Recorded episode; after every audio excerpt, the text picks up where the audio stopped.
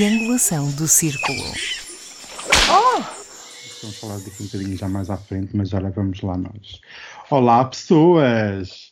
Aqui estamos nós para mais um episódio da Triangulação do Círculo. Eu sou o Daniel Rocha, estou na Avenida Dom João de Portugal, no Parque das Nações, em Lisboa, e sou o vosso hacker de serviço neste 93 episódio. Agora que eu percebi que é a sede da Vodafone, ok. Agora que eu lembrei que era a sede da Vodafone. Vim cá ver se precisavam de ajuda. Ah, ele é o ácaro de serviço. Hum. E eu sou o Miguel Agramonte e estou em Aveiro. E eu sou o Max Spencer Donner e estou em Zurique, Oh! da Confederação Uau. Helvética. Hum, hum. Hum, gosto. Hum, adoro esse sítio. Adoro. Está frio? Ah, volto a dizer um graus, nada de especial. Bem, meus amiguinhos do podcast, como é que vocês estão? Sofreram muito com este ataque à Vodafone? Contem-me lá os vossos problemas do primeiro mundo. Eu posso dizer que eu não sofri porque, por, por sorte, ah, três dias antes fiz uma transição da Vodafone para a Mel e, portanto, Ah, por você acaso, é um só foi- oráculo. É verdade, sou um oráculo. E portanto, uh, transitei toda a gente que estava na família da Vodafone para, para a Mel e pronto, e safei- safei-me. Uh, não, não tem nada a ver com o ataque, nem sabia de antemão, mas por Exato. acaso Era já. eu ia perguntar já. Nunca fiando. E você, Miguel, como é que está esta Olha, semana? O seu ataque foi bom? Foi- a semana foi, foi pronto, trabalhosa, como sempre, mas isso é sempre assim, faz parte. Felizmente também não tive grandes impactos, eh, porque eu acho que, como o número é recente, eh, da Vodafone é recente, eh, eu tenho a impressão, e todos aqueles números que eram recentes, eh, para quem liguei, funcionavam, tenho a impressão que eles atacaram só umas gamas mais antigas. Pelo menos é Jesus, és a primeira pessoa que eu ouço a dizer que não teve problema nenhum. Não tive, não tive, mantive, tive televisão, tive. No meu escritório estamos sem ligações uh, dos, meus colegas que usam Vodafone há pelo menos 3 ou 4 dias. Curiosamente, agora estavam aqui a falar do- dos preços do gás e da iminente, ou da possível iminente invasão, ou quer que seja, lá da Ucrânia, e eu liguei a televisão que tenho aqui ao lado e está sem sinal. Portanto, agora tenho que ver o que é que é isto. Agora sim. Mas realmente o mundo ficou em loucura, e, e especialmente amiguinhos meus e pessoas que vejo na internet, porque quando viram que o Grindr estava off, porque não havia internet, foi a loucura, amigos. A loucura. As pessoas tiveram que ir todas para o outro lado. Vocês já perceberam que um dos nossos eh, temas desta semana vamos falar sobre esta, esta nova moda, que não é moda nenhuma, já é antiga, que é os ataques cibernéticos, que esta semana Portugal sofreu um dos maiores ataques na sua história moderna. Para além do ataque à Vodafone, eh, outras instituições eh, sofreram também problemas no seu funcionamento. Isso chama-lhe problemas. Eh, per- serão problemas, eles dizem que são problemas. Inclusive, eh, no, ataque cibernético à Vodafone, eh, foi posto em risco o auxílio à população em geral, visto que o INEM e, várias corporações de bombeiros estiveram eh, inativos para prestar qualquer apoio. Eu tenho várias perguntas sobre os vários temas que vamos aqui ter, mas uma, até duas, que eu gostaria de ter a vossa opinião, que é a primeira, isto foi ou não um ataque terrorista? E segundo, como é que a cúpula do regime, as autoridades competentes reagiram a, este, a, a estes episódios? Porque além da Vodafone, tivemos um laboratório a nível nacional, tivemos grupos de comunicação social e já tivemos recentemente ataques ao grupo Empresa, EDP, TAP e a lista continua. Meus amigos. Parlamento, que é um grupo empresarial também, que é um começar- grupo empresarial também. Eu ia E agora aí. até, pois é essa questão que também é um ataque ao Estado português. Estes ciberataques são realmente um ataque ao- à instituição de- do Estado em si? Há, há uma coisa que me mete um pouco de confusão, e era exatamente por aí que eu ia começar, é que quando se faz este rol de ataques recentes que houve a empresas de ciberataques, nunca ninguém fala no Parlamento. E não sei porquê, ou, ou se esqueceram, ou não convém falar. Eh, O que é certo é que o ataque ao Parlamento em si, onde dizem que terem sido roubados dados de deputados, etc., etc., na minha opinião, já configura um, um ataque eh, ao nosso Estado. porque afinal de contas é um, de um ataque que estamos a falar. E isto recorda-me também algumas situações, como o Daniel estava a dizer, isto não são casos novos. Eu conheço casos de empresas que nos anos 10 deste século, soa sempre bem, não é? Dizer anos 10 deste século, uh, viram os seus dados encriptados. Empresas uh, famosas, normais, que têm os seus produtos nas, nas prateleiras dos, dos, supermercados, viram os seus dados encriptados e que pagaram uh, valores, enfim, os resgates em, em criptomoedas para os hackers lhes desencriptarem os dados. E foram alguns milhões que, que, que, pagaram. E isto não vem a público, não se sabe. Enfim, eu sei porque conheço os donos, vou sabendo, mas sempre, isto acontece sempre escondido, sempre oculto. E, portanto, não sei por que motivo é que estas questões não vêm a público. Elas acabam por vir a público quando realmente chegamos uh, a empresas desta dimensão e, portanto, não dá para ocultar aquilo que aconteceu com, com a Vodafone, que colocou em risco tudo e mais alguma coisa. E não era só o Grindr, como o Daniel estava a referir, que é importante, mas, por exemplo... É o mais grave, o claramente. Por exemplo, o, o WhatsApp, ou até mesmo um dos impactos que eu mais senti eh, foi a impossibilidade de eu assinar eletronicamente documentos, por exemplo, porque eu utilizo aquele sistema lá do cartão de cidadão, que depois recebo o SMS, pois se os SMS não, não eram emitidos por quem tinha sido uh, afetado pelo, pelo ciberataque, eu não os recebia, como é óbvio. Portanto, isto teve Ou impacto. Operações bancárias, por exemplo. Operações bancárias, lojas que estiveram sem possibilitar vender, sem possibilidade de vender, uh, porque são lojas online, os, os TVDs, houve muito, portanto, os Ubers, etc. Portanto, todas essas aplicações deixaram de funcionar. E, e é realmente são, é um ataque que a mim eh, eh, me preocupa bastante, naturalmente não pelo ataque em si, que já é suficientemente preocupante, mas pela, como direi, pela indiferença. Eh, parece que, pronto, foi mais um ataque. O Daniel falou, e tu, Max, vocês falaram, foi, foi a Visão, não é? Foi a Vodafone, foi... Aparentemente a sábado também a, a sábado, foi o grupo empresa todo, aparentemente apagaram os, os arquivos todos da SIC, por exemplo, vocês ouviram algumas reações? Havia só umas coisas, ah, lamentamos, lamentamos. Houve uma, houve uma reação do, do António Costa uh, à saída do seu confinamento, a dizer uh, que era necessário começar a investir mais em cibersegurança, mas disse-o com aquele ar dele, oh, de quem, pronto, uh, enfim. Eu já lá vou, eu já lá vou também a esse, a esse ponto. Porque eu ainda estou nesta parte do ciberataque. Porque agora imaginem que na Vodafone ou, por exemplo, no grupo empresa, em vez de ter sido um ciberataque, tinha sido uma bomba. Uma bomba, que tivessem posto lá e tivesse explodido a bomba. Ora, será, que, será que as pessoas teriam reagido com a indiferença que estão a reagir a estes ciberataques?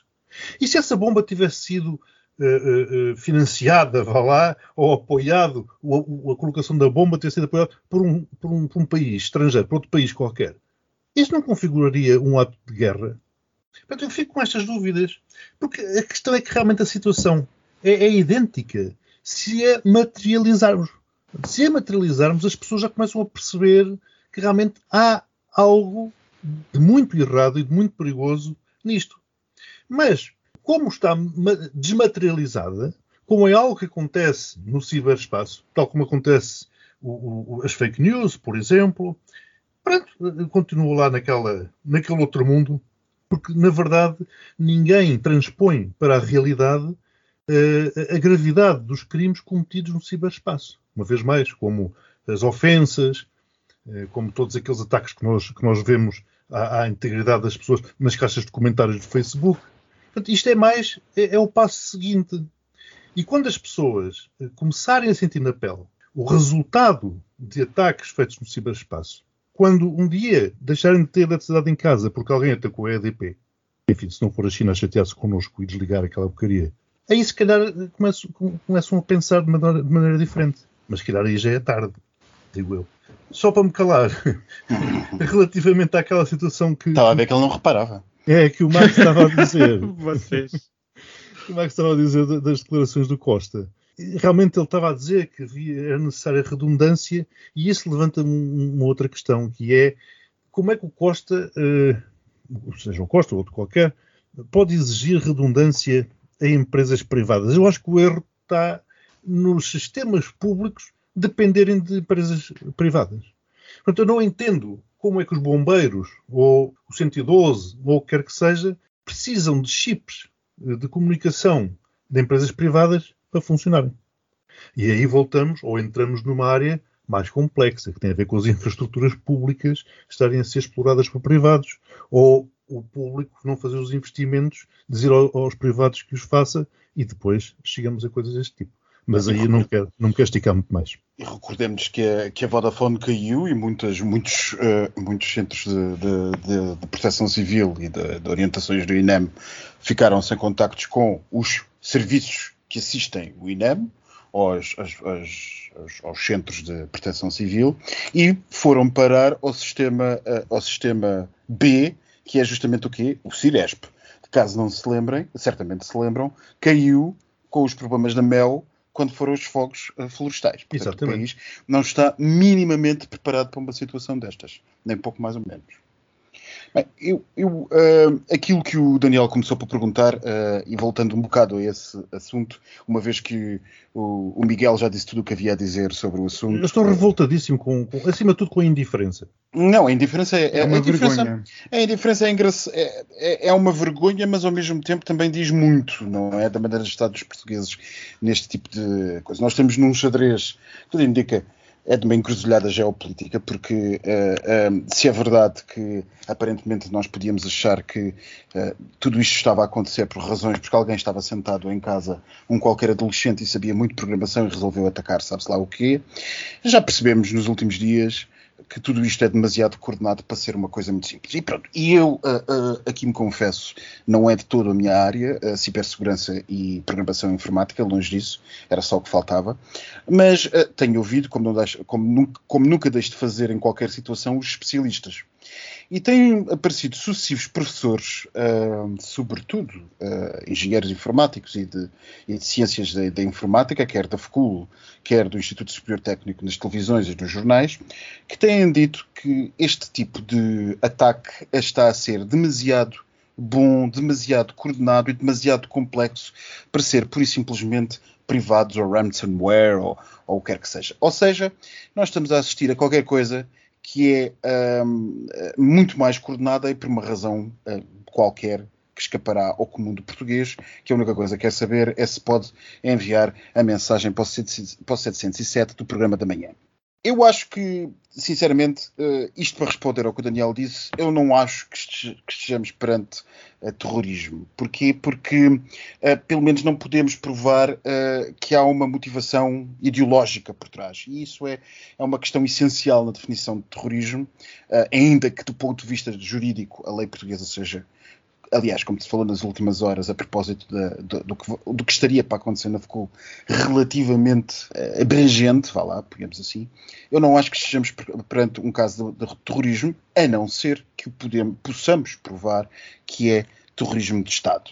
E aí perguntar-se-ia, porquê Portugal? Bom, talvez porque sejamos, por e simplesmente, o mais fraco de todos os que estão neste grupo e que, portanto, todos os outros tenham defendido e nós não. Há uma falta de, eh, de, de, educação e de preparação da nossa sociedade e das nossas empresas. É fascinante que uma empresa como a Vodafone, uma empresa como a empresa, mas a Vodafone, meu Deus, a Vodafone, mais do que a empresa, espantou-me a Vodafone, caiam tão facilmente numa situação como estas. Aliás, nós estamos a ver que aquilo que parecia ter sido uma coisa como uma queda de uma, de uma operação momentânea às 9 horas daquele dia passou a ser uma, uma situação prolongada de vários dias em que muita gente, muitos milhões de pessoas estão ainda sem comunicações.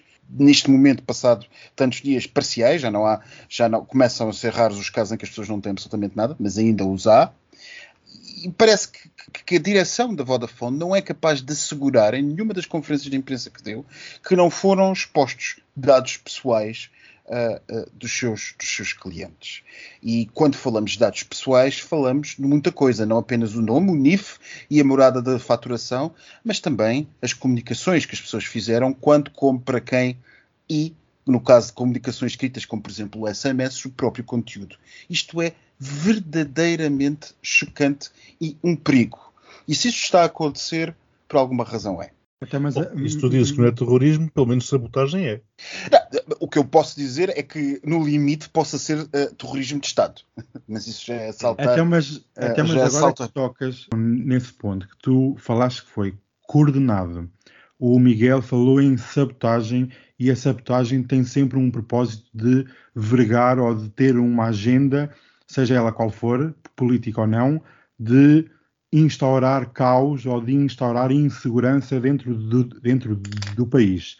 Se nós conseguimos analisar que o ataque à Vodafone e ataque a outras empresas foi com o intuito de perturbar a ordem pública em Portugal, não podemos logo chamar de terrorismo.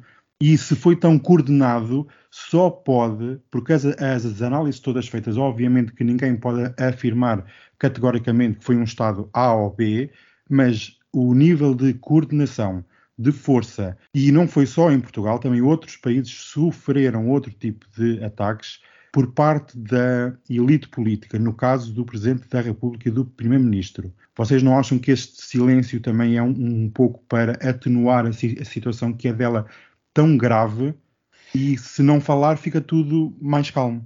Isto é aquela coisa muito portuguesa, se nós não falarmos no tema ele não existe, pronto. Não, se não falarmos do tema, não existe e é a nossa forma de, qual folha no meio de uma tempestade, andarmos por entre a geopolítica do mundo ao, ao, ao longo da história.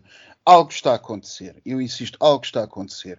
E o facto de, do sistema de informações ter avocado o inquérito do que se passa na, na Vodafone diz-nos que algo de bastante mais complexo e bastante mais grave está a acontecer. E, e, e portanto, sim, a chefia do Estado já devia estar a falar mais uh, seriamente disto do que apenas dizer, bom, então se calhar é melhor vocês terem um telemóvel de outra rede, daqueles pré-pagos, só para o caso de. Porque até aí todos já percebemos, mas uh, também eu diria que é a maneira de estar uh, típica do Estado português neste tipo de coisas. Mas, se me permitem, eu volto a materializar a questão. Imaginem que numa semana tinha arrebentado uma bomba na Visão, uma bomba num laboratório farmacêutico e uma bomba na Vodafone. Era o estado de guerra. O que é que seria isso?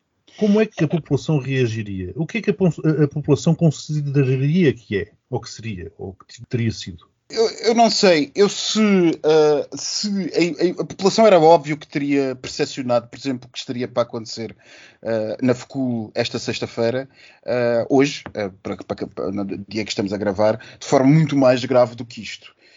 E naturalmente a ter vítimas se ia. Mas a, a percepção que passa, a população não tem essa percepção de ataque. E talvez Exato. quem esteja interessado em fazê-lo pretenda transmitir mais a vulnerabilidade aos decisores do que propriamente à população. Isso também é uma, uma, um, uma coisa típica do, do, terrorismo. O terrorismo procura sempre que uma determinada população não beligerante perceba o que é que está a acontecer. Portanto, insisto, eu não acho que isto seja tanto terrorismo, sabotagem de Estado, provavelmente, mas também uh, é, é, sou eu em, em, em wild guessing, não é? Uhum. Bem, meus amigos, mas como nós aqui só falamos de trends, uma grande tendência nesta semana, que também já é um bocadinho antiga, mas que nesta semana teve o seu expoente máximo no Canadá, país que nós raramente aqui falamos neste podcast. É tão calminho, mas afinal passa-se lá qualquer coisa. E, e, assistimos esta semana a uma caravana de camionistas e um, uma caravana de libertadores do Dia da Liberdade, Caravana da Liberdade, como queiram chamar, em que os antivacinas e os negacionistas tomaram conta das ruas e decidiram pôr em xeque a política contra o SARS-CoV-2 pelo governo do Canadá.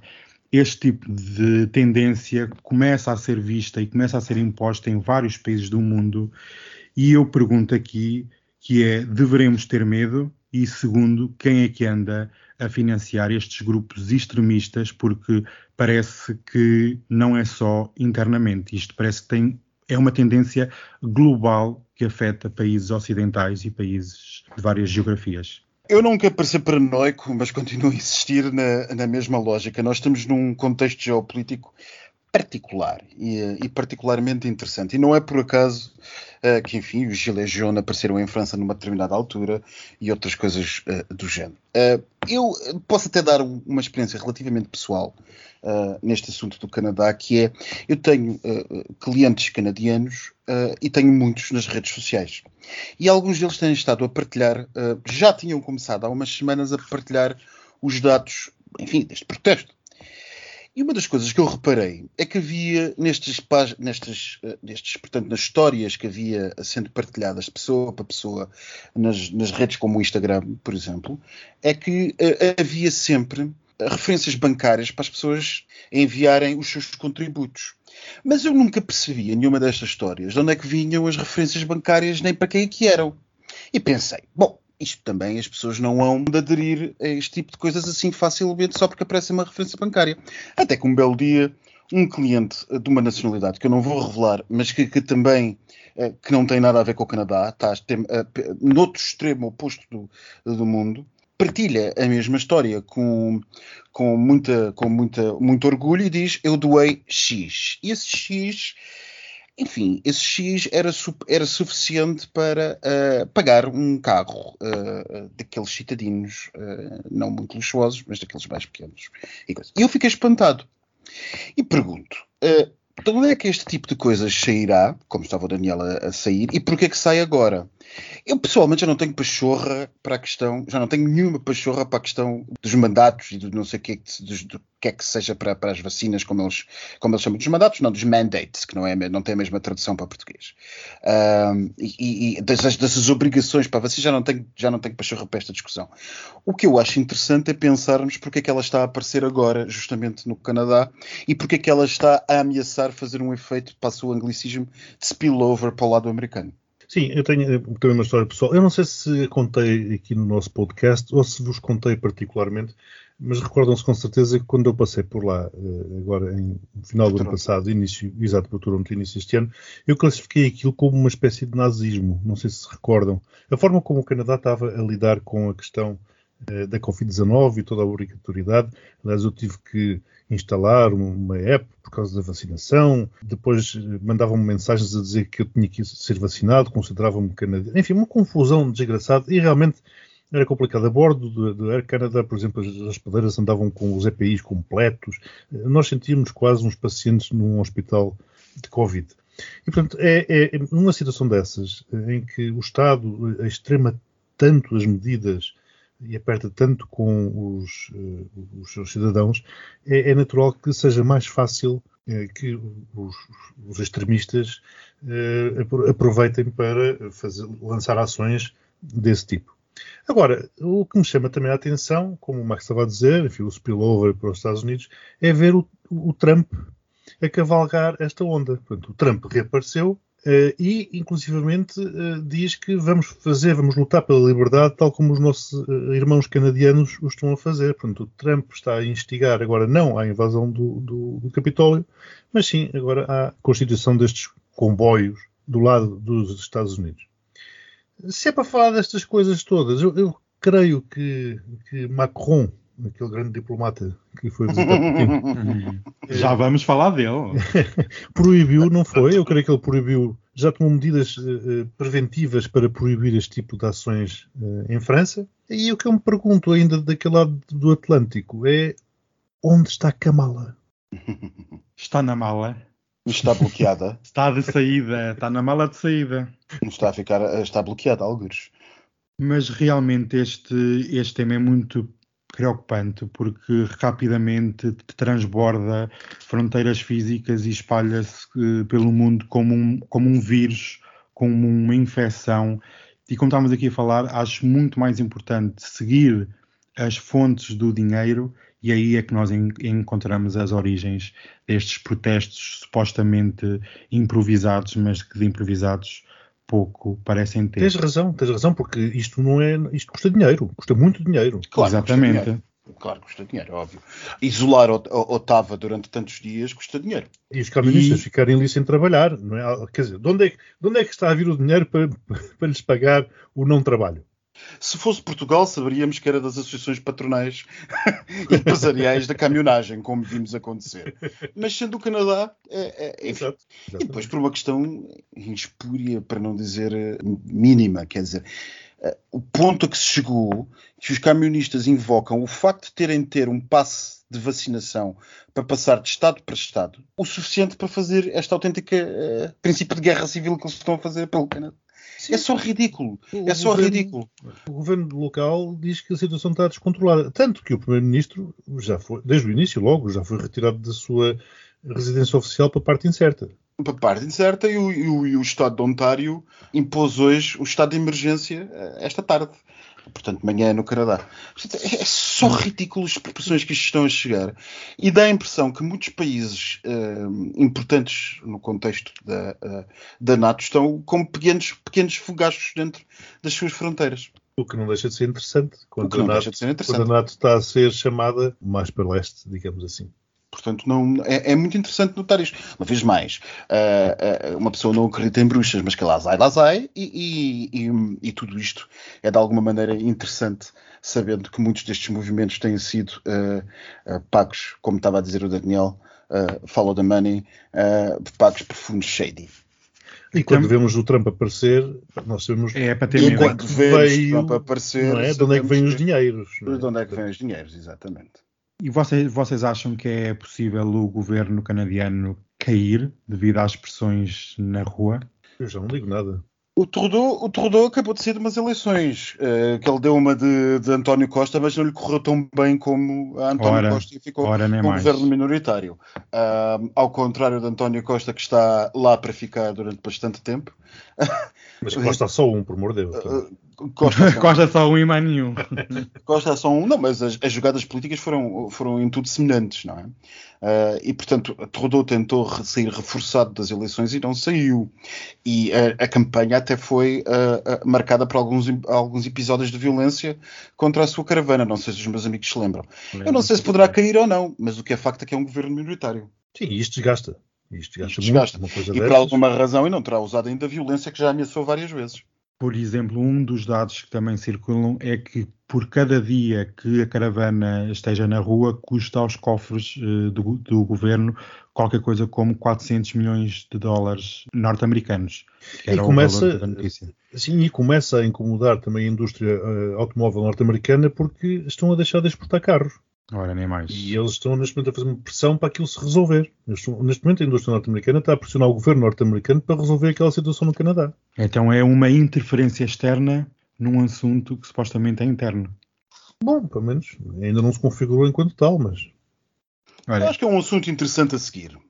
sem Ah, dúvida. Continuo a dizer, não é por acaso, acho eu. Também não é por acaso e acho que o mundo tem os olhos postos no, no Canadá, tem vários olhos no outro lado, mas o Canadá vai ser um exemplo de como lidar com esta turpe de negacionistas e de extremistas. Os franceses seguramente estarão a olhar com muita atenção. Sem dúvida que sim, amor e fraternidade, claro. Que é aquela gente que, a, a, ao mínima coisa, a subida de um cêntimo no pão, vão incendiar 20 carros na rua, portanto já sabemos. por isso é que o Macron, o tal diplomata, De que, tomou as medidas que tomou. melhor deles. Que medidas é que ele tomou? Para Macron, eu acho que devemos deixar para o postigo, porque a única coisa que relevante que ficou daquele encontro foi justamente o que vamos falar no postigo. As medidas que tomou foi proibir ah, à, à partida ah, este tipo de protestos em França. Sim. Hum. Sim, sim, sim, sim. Forma preventiva, eu ouvi sim. Enfim, mas pronto, eu aproveito aqui agora esta, esta, este pequeno tempo que ainda temos para vos perguntar se vocês mantêm a vossa opinião do, do anterior episódio, que sim ou não há invasão, porque esta semana as coisas têm desenvolvido numa tal velocidade que de dia para dia é mais equipamento, mais tropas ah, em redor Portanto, da Ucrânia. Dizes relativamente à Ucrânia, exato. À Ucrânia, exatamente, porque nestes dias realmente as coisas têm tomado uma posição muito, muito violenta. O que é que vocês acham nos poucos minutos que nos restam para o tema? No, no- no episódio anterior eu não me referi que seria uma invasão específica. Disse que, no meu entender, haveria um conflito armado. E, e mantenho. Agora, se esse conflito armado se se configura uma invasão ou coisas tipo eh, guerrilha, não sei. Ou seja, eu não quero com isto dizer que entendo que vai haver uma guerra nuclear daqui a três dias. Eh, Não, não é isso, não é isso que eu digo quando, quando entendo que possa haver um conflito armado. Agora, o conflito armado pode revertir-se de várias coisas e eu acho que há uma alta probabilidade de, de acontecer qualquer coisa, porque isto, a escalada está a ser de tal forma que depois isto parir um rato, acho que Putin ficaria muito, ou o povo ficaria muito Putin com o Putin eh, por não acontecer absolutamente nada. Acho acho que passaria um sinal de fraqueza para, para a Rússia se a Rússia não puder declarar vitória uh, sobre qualquer coisa. E neste momento, a jogada já está tão alta. A coisa tem que ser pelo menos fácil para o spinning interno russo, não é? Exatamente. Exatamente. exatamente. A, a corda está tão esticada que a qualquer momento rompe e realmente podemos partir para um conflito. Porque neste momento ninguém quer perder a cara, como é óbvio. E já, como tu dizes, a corda está de tal forma esticada que como se sai disto sem uma das partes perder a cara? É com os acordes de Minsk. Os acordos de Minsk não deixaram de ser um assunto, um, um, arranjo temporário para quem não se queria preocupar muito com o assunto no momento. Pois, uh, temporariamente, exato. Temporário, aquilo não, não serviu, os acordos de Minsk não servem para absolutamente nada. E não serviram para absolutamente nada. Já eram letra, letra morta quando nasceram e, portanto, uh, e, portanto não, lá está. não fizeram absolutamente nada e esta tentativa de, de os retomar agora no meio desta, desta situação é só apenas ridícula. Eu, eu, eu, li, eu alinho pelo Miguel, já o disse aqui várias vezes, desde que começámos a falar sobre a crise da Ucrânia, o meu maior receio nisto tudo é que, de facto, olhando para os xadrez e para as peças como elas se movem, é muito difícil haver cedências. Uh, e, e, e, nem estou a ver onde é que poderia haver cedências. Do lado dos ocidentais, aceitar que a NATO uh, não aceite um determinado país soberano na sua, no seu grupo, sendo que isto é imposto por um país externo à NATO, equivale a dizer que a NATO não existe. Uh, e que, um país externo à NATO e que tem uh, intenção de invadir esse mesmo país. É? Exatamente, e que tem intenção, ou que pelo menos ameaça fazê-lo implicitamente. Porque diz que ele faz parte, que na verdade aquilo é um erro e que nunca deveria ser um país no, independente. No dia em que uh, a NATO aceitar que lhe seja imposta uma condição, é a NATO e os países democráticos do Ocidente, que lhe seja imposta uma condição destas, que é não aceitam ninguém para o vosso clube que eu diga não não. E pronto, acho que a NATO deixa de fazer sentido existir, uma vez que ela não é uma aliança.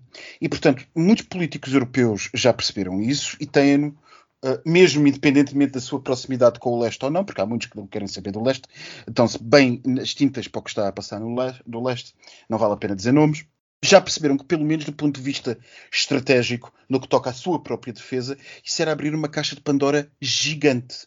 Uh, e, portanto, não cedem nesse ponto. Por outro lado, a Rússia não pode estar a, a, a, a montar todo este cenário para não fazer nada. Porque a estratégia da Rússia, todos nós percebemos, concordamos ou não, concordando ou não que possa haver uma invasão, assenta por simplesmente no medo, não é, na manutenção da instabilidade pelo medo em tudo aquilo que a Rússia considera ser o seu. É tão bom usar a, a coisas da Segunda Guerra Mundial, o seu espaço vital, o seu Lebensraum. Ai meu Deus. Porque isto está de volta, meus amigos. Está de volta, está de volta em força toda. E como está de volta os, as coisas da Segunda Guerra Mundial, o seu Lebensraum, eu cá para mim acho uh, que Macron foi tentar, uh, como nós falávamos há bocado no nosso WhatsApp, uma espécie de pacto Ribbentrop-Molotov sem invasão propriamente dita, mas uma divisão implícita. E porquê que eu digo isto? Digo que porque a Duma, como nós sabemos, há duas semanas aceitou uma proposta da Rússia Unida, que é um dos partidos que apoia Putin, para que as repúblicas separatistas do Donbass fossem reconhecidas como países independentes. Ora, se Putin ou se a Rússia reconhecer as, as, ditas repúblicas separatistas como independentes, isto quererá dizer que a Rússia oficialmente reconhecerá estes, estes países e, portanto, será aliada destes países. E, portanto, eu estou a ver Putin a entrar por estes novos países dentro com o pretexto que são seus aliados e vai proteger a sua independência.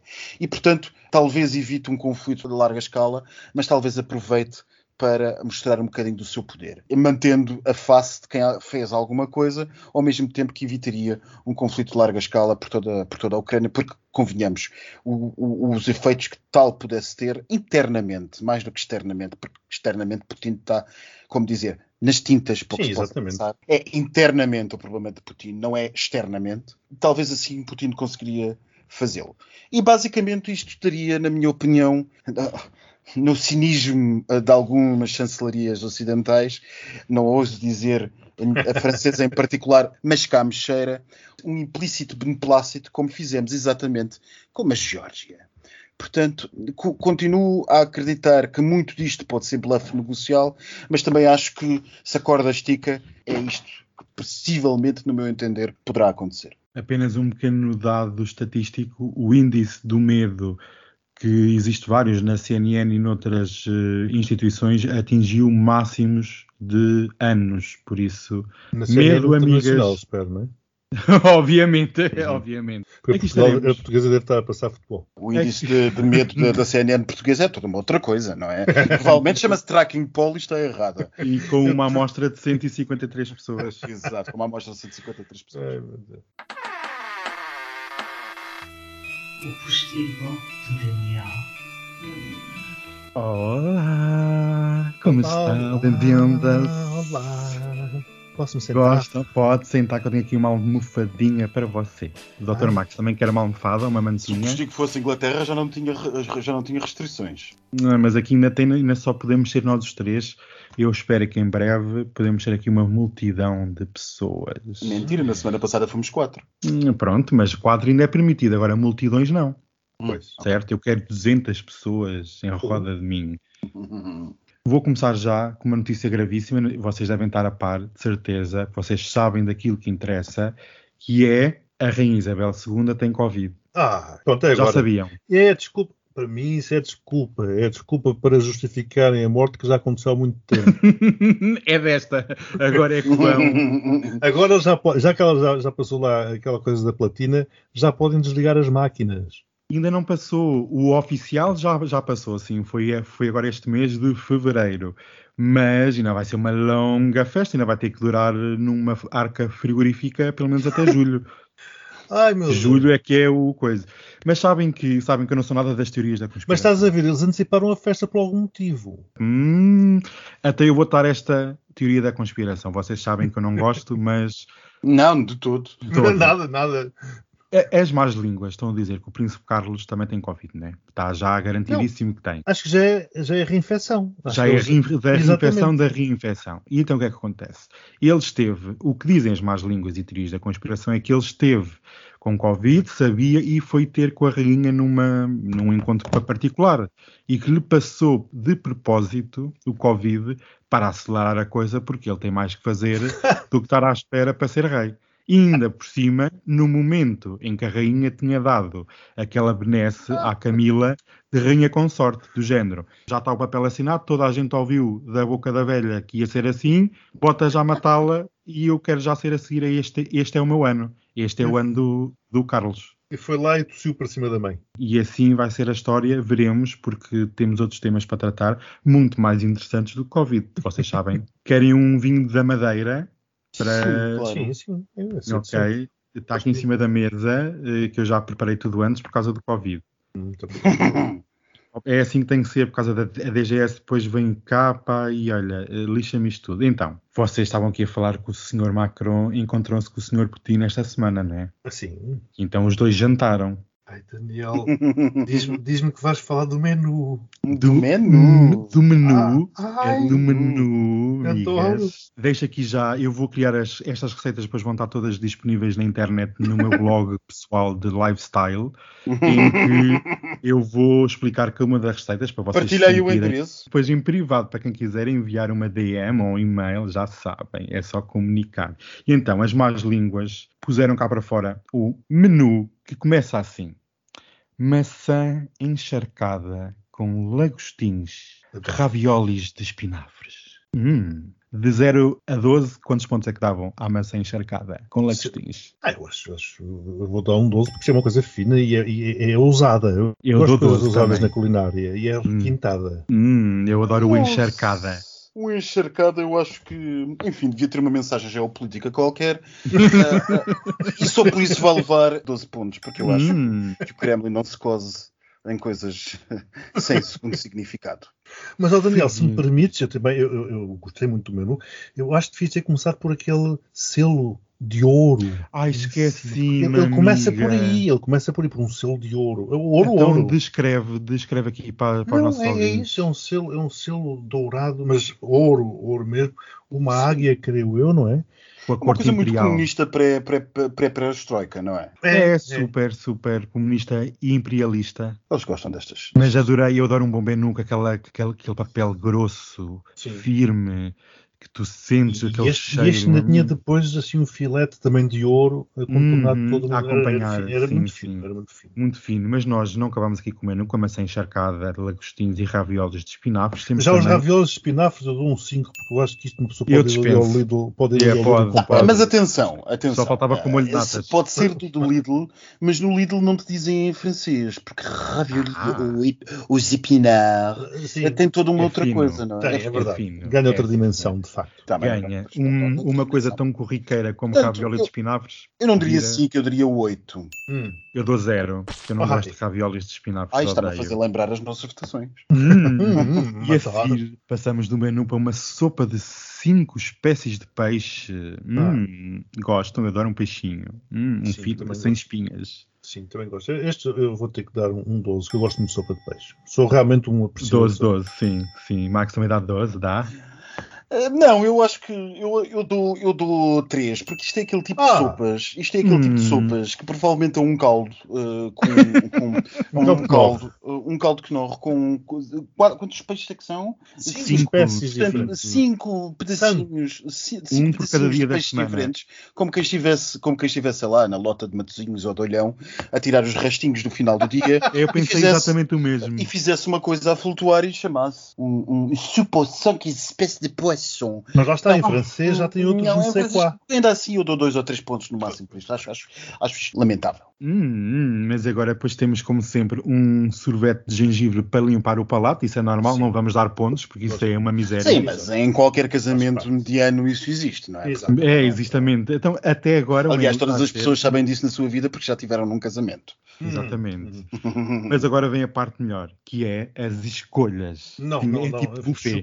Eu ainda É hoje tipo estou. Eu as escolhas, eu as escolhas devo dizer que estou com o meu amigo Miguel. Não. eu, eu- eu quando vi esta Quer carne ou escolha- peixe? Nem, em francês, eu pensei, bom, isto começa a aparecer um daqueles restaurantes chineses eh, que supostamente são sushi, mas não são, Hum. eh, em que uma pessoa basta indicar por números. Bem, eu já estava a ver o Macron a exatamente. dizer, olha, eu quero o número 4. Que Não é bife verdade, De esturjão. E um russo a apontar num caderninho e depois a trazer outra coisa qualquer que não tem nada a ver com o número que ele pediu. Vocês escolhiam bife de esturjão com cuscuz israelita ou carne de rena com batata doce e amoras silvestres? Ou se eu mandava tudo para trás logo. Mandava tudo para Não, é trás, que isto- qualquer não uma das, qualquer Isto uma das faz-me coisas lembrar, horrorosas. faz lembrar ao hospedeiro na TAP, a passar por mim e a perguntar se eu quero massa ou frango. Pois. E depois ela dá-te e ela, e ela dá-te sempre massa porque o frango já acabou. Exatamente. Que falta de classe. Isto para menu. Eu já experimentei. banquete. Estar no meio, estar à frente, estar atrás. é- é- quando chega a mim, nunca há o frango. Mas isto deviam ser dois pratos, eu estou chocadíssimo com isto, deviam ser os dois pratos, um prato de peixe e um prato de carne, como é óbvio. era para despachar a coisa. Isto Não, era uma para vergonha, uma vergonha. Logo se viu Uma que isto vergonha. Putin não queria nada com o Macron. Mas se eu Nada, tivesse que nada. escolher, eu teria escolhido a carne de rena. Mas Hum. achei mais exótico. Até o Max me mandava para trás e não comia nada. Passava fome. Se não começasse um, um incidente diplomático, provavelmente pedi aos meus assessores para, em vez de lá no quarto, não tinham um croissant. com, com manteiga. com manteiga, ou então qualquer outra coisa assim do género, não sei. Estica de poivre, qualquer coisa. Uau! E vamos finalizar este postigo com e este menu com uma tarte de pera com gelado de baunilha. Eu acho que isto pode ser indigesto. Eu acho que é muito mé. Isto pode ser indigesto. Aqui, há Tarte ter que haver pera. escolha. É que podia haver uma escolha. Era, exatamente, porque tarte de pera, isso eu faço isso E, no, e no com, e de com baunilha. com Eu dou dois Baunilha. pontos. Eu dou dois pontos a isto porque eu gosto Eu muito dou de um pera. ponto. Uma vez mais, com a história da baunilha, parece um restaurante daqueles. Parece. daquele- Não pode, não Mas pode. sabes o que é que este menu me faz lembrar? Porque isto começa muito bem e acaba muito mal. Isto de cima para baixo começa bem e acaba mal. Faz lembrar, estas coisas que estão na moda agora com o teletrabalho, faz lembrar aquela pessoa que aparece na câmara de fato e gravata, mas na verdade está de calções. Portanto, à medida que vais descendo, tu Verdade, vais vendo, vais vendo a decadência.